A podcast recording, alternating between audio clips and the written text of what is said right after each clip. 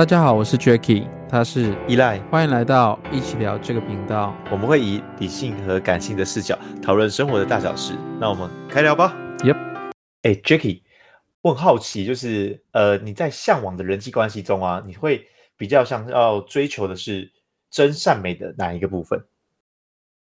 美吧，因为我觉得美是从感知或者情感它去出发，嗯，然后就。就好比就是艺术的美，就是我们对生活可能的那个憧憬，跟我们在生活很享受的当下，对，就是有，嗯嗯、例如像是一杯咖啡就好，就是它是我们感知是从我我的情感去出发嘛，所以一个如果他是看不见的人，然后他就不能去欣赏这个画面的美，所以画面如果再美，就是看不到它就没有意义，所以我是，而且我比较。直觉性的那样子的一个人，就是我看到什么东西，我就觉得很美好。然后我也是一个很追求，就是嗯，艺术跟美的这个这个这个线的人吧。嗯，哎、欸，这点你跟我还蛮不一样的，因为我个人其实在想这个这三个命题的时候，我其实个人比较喜欢的是真，嗯，就是。我觉得就是像呃，真的本质就是真诚，然后不欺骗，就是什么话都直说。但他可能带来就是会有一些伤害性的言论，就是我不爽，我就直接跟你讲等等的东西。所以对我而言，其实这个反而是我比较喜欢的人际互动。就是我觉得大家既然在乎，你就把它讲出来，然后没必要去遮遮掩掩的东西。嗯，所以这点我觉得我我可能我觉得也算是造就我们两个人个性的有一些差异的一个点。嗯。对，但是我觉得今天我想要跟你分享的这本书，其实它就是也是在谈论这个东西的概念。嗯、就这本书是真确，那真确，对，真确，哦、真实的真，正确的确。嗯，那这个书的作者呢，叫做汉斯·罗斯林。那我觉得要介绍这本书之前的话，我们可以去思考，就哎，为什么我们要读这本书？我说的话可能不太算数，所以我觉得用比尔盖茨说的话应该比较。合理一点点吧。就比尔盖、uh -huh. 比尔盖茨曾经就是对这本书写了，就是是说，呃，我所读过最重要的书之一，可以带领你清晰思考世界的必备指南。哦、oh.，感觉有没有？盖茨就是说话就是很厉害。嗯，对。那但是在了解这本书的时候，我大概提一下，就是这本书的核心，它其实就是在讲述十种直觉偏误，然后并且就是提出一些可以。有效解决的一些方案。然后我觉得，假如是嗯、呃，要说适合这本书的读这本书的人，就是假如你想要了解真相，或者是想要审视自己的世界观啊，或是发现自己的直觉并没有让自己过更好的人，我觉得都蛮推荐大家读这本书的。对，所以我觉得话不多说，那时候这本书就用了几个题目，所以我也来考考你，准备好了吗？我有题目哦，这么凶。哎有 三个小题目，让你先做测试一下。好好，我有点紧张，不要紧张。好，第一个问题就是世界上多数的人，呃，生活是在哪里？A 是呃低所得国家，然后 B 是中所得国家，C 是高所得国家。你觉得是哪一个？中吧，中所得吧，应该中所得。大家普遍应该是中所得。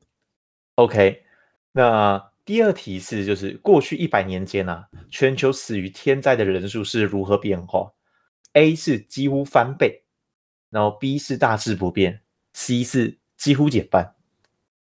翻倍，翻倍。OK，、嗯、全对吗？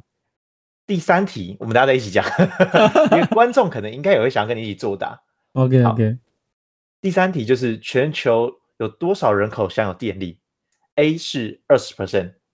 B 是五十 percent 还是 C 是八十 percent 呢？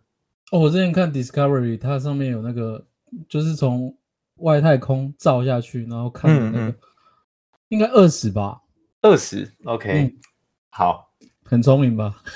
好，我觉得这这个这个其实它其实有列了十几个问题，然后那时候呢，呃，汉斯罗斯林他就是他其实在世界是非常的有名的人，是因为他在他是一个世界。公卫专家，然后花了数十年，向全球千万人做这个实验，然后那时候的对象啊，包括科学家、诺贝尔得奖组，然后或者是政府高官等等等的人，就是很厉害的人，都一起作答，就发现大家的答对的几率其实并没有想象这么高，甚至比一半还要低，这是图片测下来的结果。嗯、好，那我们回到你刚才的那个问题，就是第一个是多数人生活的在哪里嘛？然后你是选择中所得，嗯、恭喜你答对，对就是这题是没错，是中所得。嗯哼，好，第二题是。就是呃，一百年间呢、啊，死于天灾的人数变化是怎样？然后你觉得是几乎翻倍，然后答案正好相反，是几乎减半，几乎减半。嗯，哦，为什么？等下我会再给你提到，就是我为什么会这样。好，再来是第三题是，哎，多少人口享受电力？你的答案是二十 percent 吗？答案是八十 percent，八十吗？嗯，八十 percent。嗯嗯，对，这个这个这个数据全部都是汉斯罗斯林他去。花了几十年去把这些数据慢慢累积起来，然后呈现给大家的。所以这本书其实我喜欢的是，因为它背后有满满的一些注解，就是说它到底是哪来这些数据的。但我觉得，哎、嗯，其实了解这个这个东西，其实没有说，应该说我们答对的答错，其实并不是代表什么，只是因为这是我们自己的世界观。然后汉斯罗斯林就说啊，就是一般人在思考或猜测、学习等等有关于世界的事的时候。时常会用直觉去参考，哎，参照自己的世界观。然后，如果你的世界观假如不对的话，就会大幅的猜错。哎，但是我跟你讲，你刚才是等于是三分之一嘛，嗯，你跟诺贝尔得奖组差不多，所以你也是一个天才。我一直都知道我是天才。对，这个实验后来就是汉斯罗斯林，他那时候还题外话就讲说，哎，那我去拿给黑猩猩做实验好了，就是黑猩猩一样的给他一个 A、B、C 嘛，然后念给。念给他听，看他会哪个东西有反应。就，哎，黑猩猩的答案其实让在场的人都有点难过，因为虽然都知道他是用猜的，但是他猜对的几率大约接近五十 percent，比诺贝尔得主还要高，嗯、就是很扯。所以我们是越有知识，所以造成我们会有一些奇怪的想法咯。我觉得有时候学历反而会限制一个人的认知，因为他会觉得在这个领域。他的地位是高的，所以他就会把这样的一个光环延伸到别的领域。就举例来说，我是一个呃很厉害的工程师，然后我就会觉得啊，业务不就是这样吗？业务不就是这样啊？在那边拉迪赛喝酒就这样而已啊，有有什么 有什么了不起？明明就很多美感。对对对，所以所以这就是有些人会把自己在于一个领域的权威，然后延伸到别的地方。嗯，对，嗯。那我觉得，因为他总共有讲十个偏误嘛，那我就拉了四个，让我们一起来去思考了。嗯、因为我想说，不要把整本书说透，让大家假如有兴趣的话，可以去读读看这本书。嗯、好，那第一第一个呢，就是二分化直觉偏误。那这个呢，就要讲到汉斯罗斯林他自己个人的故事。那时候呢，他在瑞典给一个呃电视台去做访问的时候，那时候。主播对他讲了一句话，说：“我们现在仍看到巨大的落差，就是一边是小小富裕的世界，以西方呃旧世界为主，然后另外一方面是很广大的一部分。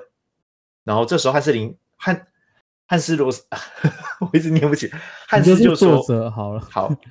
’作者就觉得哦，就打岔，就是说哦，并不是这样，因为现在。”贫穷开发中的国家其实已经没有这么明确的一个分类了。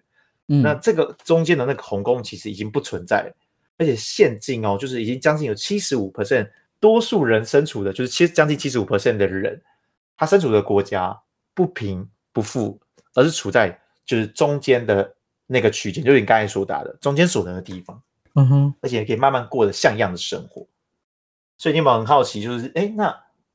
汉作者就是觉得，其实我们不能用开发中跟已开发的国家来做区分的话，那作者他到底是怎么做一个定义的呢？哎，对啊，那他怎么定义？他后来是用呃四个所得的等级来做区分，就是他是用一个人的一天的收入，好，一天收入假如有一块钱的话，就是第一所得，然后再来第二级的话是一天有四块美金。然后第三个呢，是一天有十六块美金，然后第四个是三十二块美金。那其实它之间的差距是很大的哦。就是我们讲一下，就是最极端的那个案子好了。最极端的就是一天只赚一块美金的人，他的水源其实就是脏水。你看他喝的水就是那种浑浊的水。嗯，然后交通工具就是走脚，那煮饭的工具就是木材，那能吃的东西就是走粥而已。但全世界人口大约占十亿这样，十亿哦，十亿，哇哦，对哦。那再来进到下一阶的时候，就是到第二阶的时候，其实它哎水就开始有一些相对起来比较好的工具，例如说它有水桶可以去舀西舀西边的水，然后可以骑脚踏车啊，有桶装瓦斯。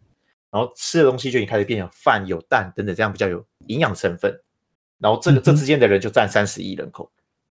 然后再往下，其实就是他的条件会更好。但是我觉得，其实大家可以听到我们的 podcast，或是读到一本书，有一个好好的家住的这群人，其实很恭喜你们，你们都属于是第四届的人，就是我们都属于第四等级的人。我们其实比我们想象，在这个世界上都过得还要富裕跟快乐。我们是高等的。对，也不能说高等，就是我们相对起来是比较富裕的一个一群人，所以不要往往不要说啊，我没有选择，我我都没有机会。其实你已经比很多人都有享受更大的资源。嗯，没错。嗯，然后第二个我想要跟大家分享的就是呃，恐惧型直觉偏误。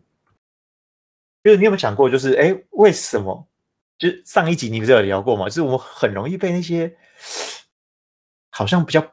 糟糕的东西吸引，例如说，呃，乌俄战争呢，嗯，或是 COVID Night，或者是呃，任何负面的那种新闻吸引，嗯，你觉得是什么东西造就了这些恐惧？造就这个恐惧哦，嗯嗯，我是会看这些东西，然后就是会自己会想说。我如何让别人开心，或是如如如何让呃这些资讯变成我有用的，我是这样子、嗯、对。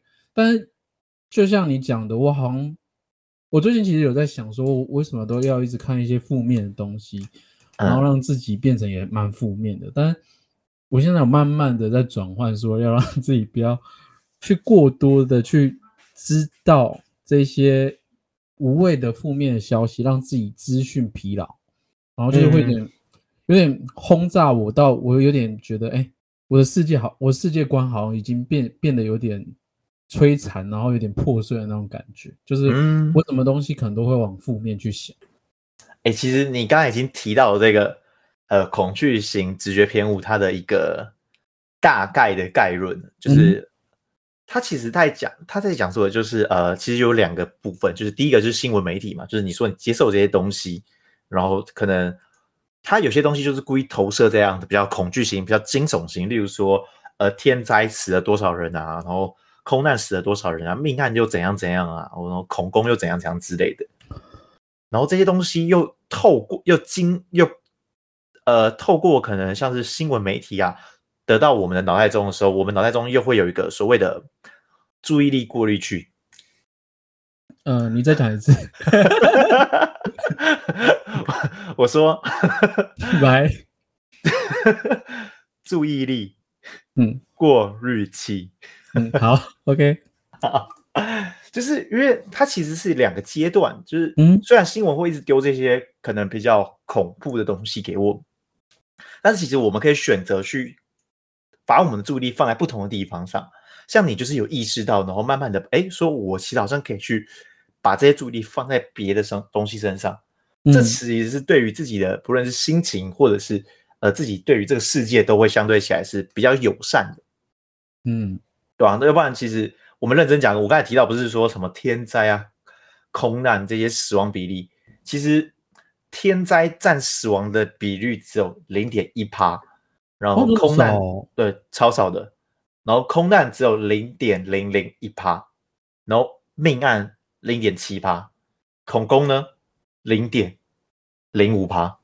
哎，那 COVID 算天灾吗？呃，不算，哦，不算哦。嗯，它不归不归类，哦、但是这个在统计的时候，它也并不是 COVID 发生实验。他这本书是、哦、是在二零一八年写的，但他作者后来会提到一些东西，让我觉得很。很震惊我的一些想法，就是因为他这本书的写的时间，其实已经映照了一些事情。嗯哼，嗯，例如是怎样？哦，我等下来跟你讲。长招哎，所以其实恐惧型的直觉偏误啊，作者就有讲，很明显就是风险程度不是取决于你感觉多害怕，强调的是不是感觉哦，而是到底它有多危险，然后以及你暴露在这个危险中多大，嗯哼，这才是你应该去在乎的事情。哎，真的，像像我像你这样一讲，我就觉得就是风险这东西，我都是感觉。嗯、我没有去，我没有像这个作者，他会去呃参考一些数据，然后分析完之后才会得到这些结论。就是我们都是凭着，可能我看新闻啊，就像刚刚讲看新闻，然后或是你看很多呃别人诉说的那种比较恐怖的那种经验啊，或是像我们这种电台，我们散播出去的这种能量，所以让我就是也是听多了这种奇奇怪怪的一些舆论。跟新闻，所以造就我，我感觉上会觉得这世界其实很危险，或是我不相信别人，我不相信，呃，我不相信可能爱情啊，或是朋友啊，我都觉得，哎，我应该要把自己封闭起来那种感觉。嗯嗯，这也是真的很值得我们思考的一点。对对对对对，没错。那再来我就进入到第三趴喽。第三趴就是呃失真型直觉偏误。那其实，呃，这个失真型直觉偏误，作者提的例子并，应该说书中提的例子跟我们可能没有这么直观的感觉，所以我举了另外一个例子，就是 COVID-19。那、嗯、我们去那时候，我就是在台那个在家里的时候，然后我在吃饭的时候，我爸就蛮喜欢看新闻的，所以那个时候那那段时间算是我被迫接受新闻的时间。然后我那时候看到一个新闻，其实我那时候觉得。是怎么可以这样讲？他那时候就是说，哎，高雄的确诊人数已经高于台北了。就这一段话，其实我觉得这句话其实是严重有问题的。你有发现他问题点在哪里吗？高雄的人确诊超过台北，呃，确诊数高于台北，这句话其实是满满的问题。就我认知，我会觉得不会。哎，真的假的？为什么？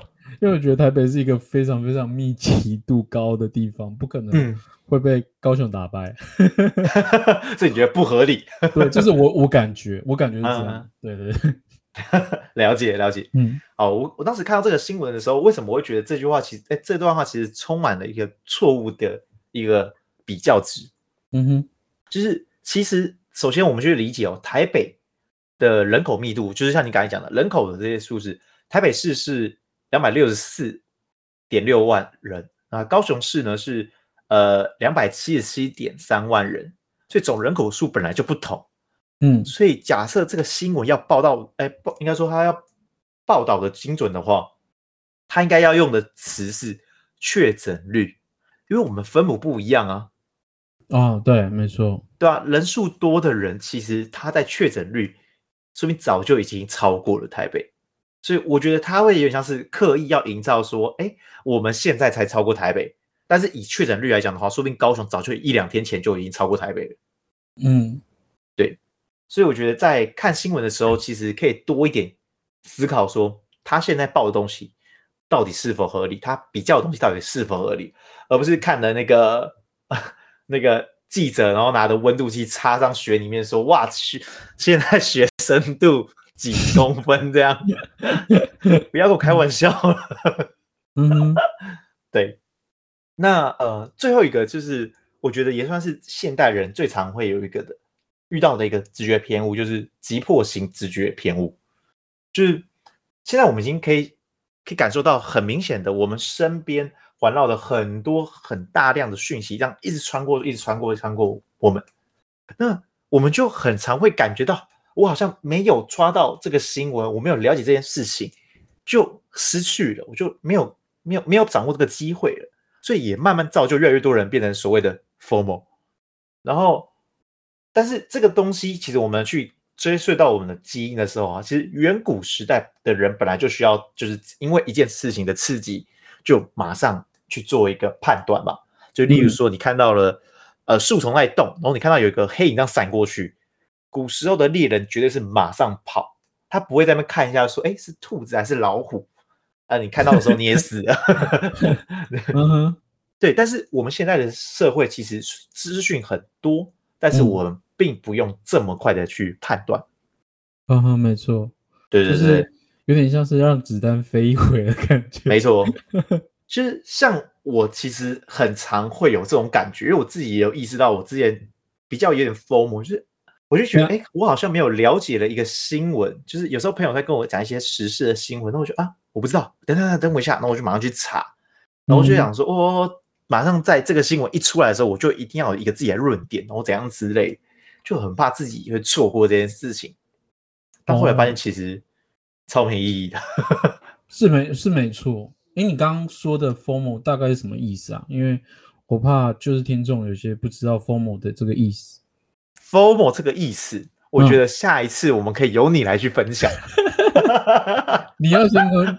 听众讲说 formal 大概是怎样？你的英文比较好，你就讲出来给大家听吧。的定义，你不要来害我。formal 就是 Fear of Missing Out，就是什么意思？错失恐惧症。好，我们之后可以分享。气死，笑死人。然后呃，其实这个呃，我们在讲完这四个急迫呃直觉偏误之后啊，其实。作者在结尾的时候也有跟大家提醒，就是，呃，我我再强调一次，就是他这本书其实他在二零一八年写的，嗯，但作者说，其实这么多直觉偏误，我们要避开这十个直觉偏误以外，其实我们最应该关切的是五个全球危机，他有列出五个非常明确的，哦，第一个就是全球传染病，然后第二个是金融崩溃，然后第三个是世界大战。然后第四个是气候变迁，然后第五个是赤贫，就是很严重的贫穷。嗯哼，就这五个，你有没有觉得他写的这五个有点毛骨悚然？他是预言家，就是很厉害。但是我觉得就是看数据得到的结论，只是他一定是看了数据，然后慢慢推测出这五个有可能产生的原因。我难怪你喜欢这本书，因为啊。他是用很多很多数据去佐证，然后得到那个结论。没错，哎，这五个很恐怖哎，认真讲，这五个基本上都发生了一半以上了吧？我讲是五个事件全部都发生一半嘞。现在经济也开始不好，应该是对啊。然后你说世界大大战，呃，我不知道乌俄战争算不算打起来？呃，已经打起来，但是已经打起来，到底会不会衍生到就是世界级的这种等级？我不知道，但是也差不多感觉踩了一半。嗯，然后再。我觉得也算，因为你看他们因为世界大战，然后呃也不是，应该是说乌俄战争之后影响到经济这一块，然后之后呃我们现在物价通膨，我觉得这个东西是有点像是滚雪球效应，然后跟就是那叫什么，一蝴蝶会飞的那个 蝴蝶效应啊，蝴蝶效应，对，就是 就是这样，就是这个这个是慢慢的有关联的，所以。到之后导出来，就是作者有有这一个认知，跟我们提早讲这一些。对啊，所以我觉得这本书其实我是蛮推荐大家看的啦，不然比尔盖茨也不会推荐这本书，就是因为他也感觉到了这本书透露的很多正确的观念。嗯，对。那你觉得这本书后来你这样听下来，最让你就是感觉到特别的点是什么吗？他有提到什么东西让你觉得很特别吗？就我刚才讲的这部分，那我想一下，我想一下你刚刚的问题。好哦，好，就是我觉得听完你讲这本书，其实我还没有认真去看，我大概就是看听你分享这些，然后我觉得就是，其实，在没读这这本书前，我觉得我都是凭感觉，就是我其实我就是看很多舆论跟新闻的一个人，嗯、然后我不会去特别思考，就是。我就是只是当只只凭我当下的那个感觉的那种去下那个结论，对，所以其实我觉得这样子说来，其实这个世界好像没有那么糟糕，嗯，就是我们也不要完全的去看这些负面的消息，因为我觉得应该说这本书提供的这些消息，让我们知道我们人类其实是有在进步，所以其实我觉得。听完这本书，让我感觉就是我要去相信未来是有可能会继续进步，然后我我应该是要希望未来会是继继续进步的那种感觉。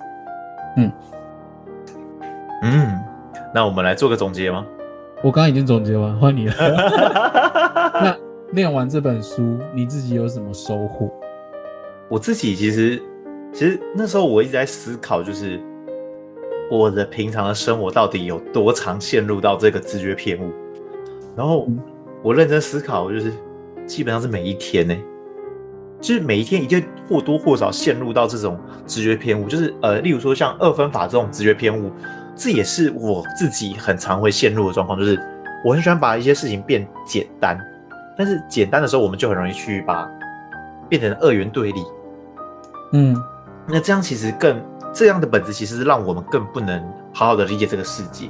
我们应该要像光谱一样，这样就是它其实是有层次的，就像呃作者他是用一二三四级的来区分这个世界，嗯、我们也应该要以这样的方式去看待这个世界，而不要觉得把这个世界永远只会分成我们跟他们，这个其实是让人跟彼此断了联系的开始。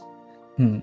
而我也很喜欢他在追求这个真相的感觉，虽然真相的过程可能会让我们会有点害怕、恐惧，或者是觉得呃负面。其实负面的几率很低啊。其实看了这本书就知道，其实负面的讯息其实少到不行，基本上就只有他提出的那五项以外。